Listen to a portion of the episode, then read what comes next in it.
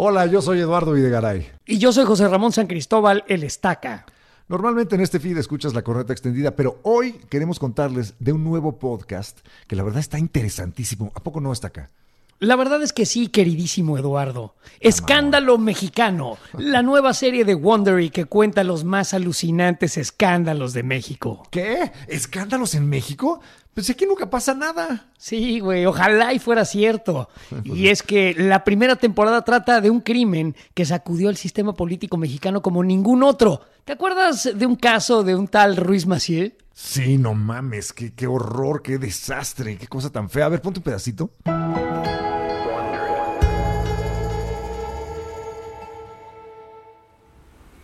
Son las 9 y 15 de la mañana del 28 de septiembre de 1994. En la esquina de la calle de la Fragua, cerca de Paseo de la Reforma en la Ciudad de México, a unos metros del Monumento a la Revolución, zona cero de la vida política en el país, desde las 8 de la mañana, un hombre simula que lee un periódico, pero sin quitar la vista a la entrada de un edificio que vigila. De repente, ve salir al secretario general del PRI, José Francisco Ruiz Macié uno de los hombres más poderosos de México, que acaba de tener un desayuno con quienes serán muy pronto los legisladores de su partido.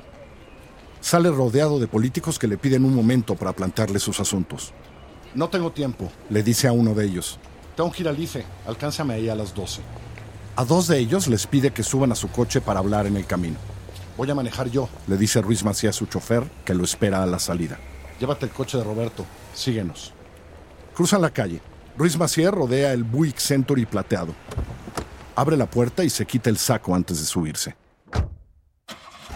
Quien lo vigila hace un gesto a otro que está parado en la esquina contraria. Es él, le dice con la mirada y un movimiento de cabeza. Ruiz Macier pone en drive la transmisión automática y hace girar el volante. Acelera ligeramente para que se aproximen los autos de su cuerpo de seguridad. El hombre que ha recibido la señal abandona la esquina. Atraviesa el camellón. Arroja al piso el ejemplar de ovaciones que supuestamente estaba leyendo y apunta la subametralladora Intratec a la cabeza de Ruiz Macié. A la cabeza del hombre que hasta ese día había hecho de su seguridad una doctrina que lo llevaría hasta la prepotencia. Las ventanas del automóvil están cerradas pero no están blindadas. Se escucha el sonido del disparo. Seco, estridente, la bala es expansiva, de punta de plomo. Su efecto comienza en el primer impacto, que es contra el cristal. Abre un boquete y va directo contra la parte izquierda del cuello de Ruiz Macié. Brota la sangre a borbotones.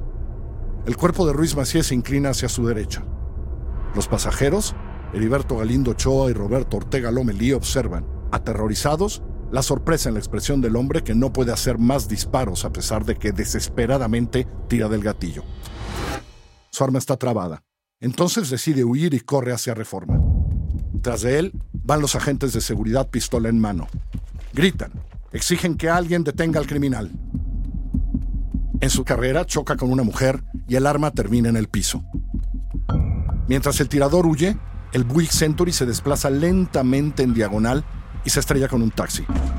Hacia él corre todo el mundo. El tirador es detenido por un policía, quien lo encañona con un rifle M1 frente a una sucursal bancaria en Reforma y La Fragua. Dos paramédicos han llegado para dar respiración de boca a boca a Ruiz Macié. La doctora y futura legisladora priista Ana María Licona le desabotona el cuello de la camisa, le afloja la corbata de color vino con motitas blancas y le golpea el corazón. Se extingue la vida de este hombre que aún tiene los ojos abiertos.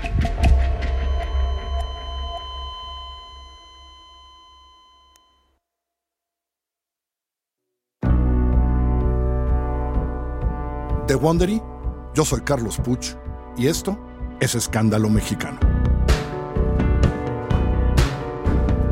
La historia de México ha sido forjada por el ascenso y la espectacular caída de los poderosos, fraguada en las habitaciones más oscuras, en cuartos llenos de mentiras.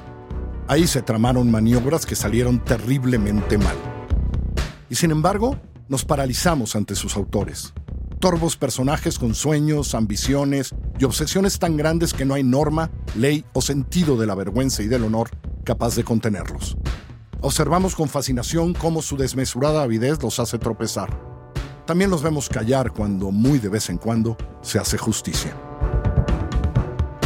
En esta serie, profundizamos en los más alucinantes escándalos de México para explorar no solo lo que sucedió, sino por qué, desde el deporte hasta la política, los negocios y la cultura. Y exploramos a los personajes que, apuntando a las estrellas, han terminado incendiados por la infamia. Wow, está súper interesante, ¿no? Hasta me quedé con los pelos de punta. Me encantaría poder decir lo mismo, pero no tengo pelos. Bueno, pelo sí, pero pelo no.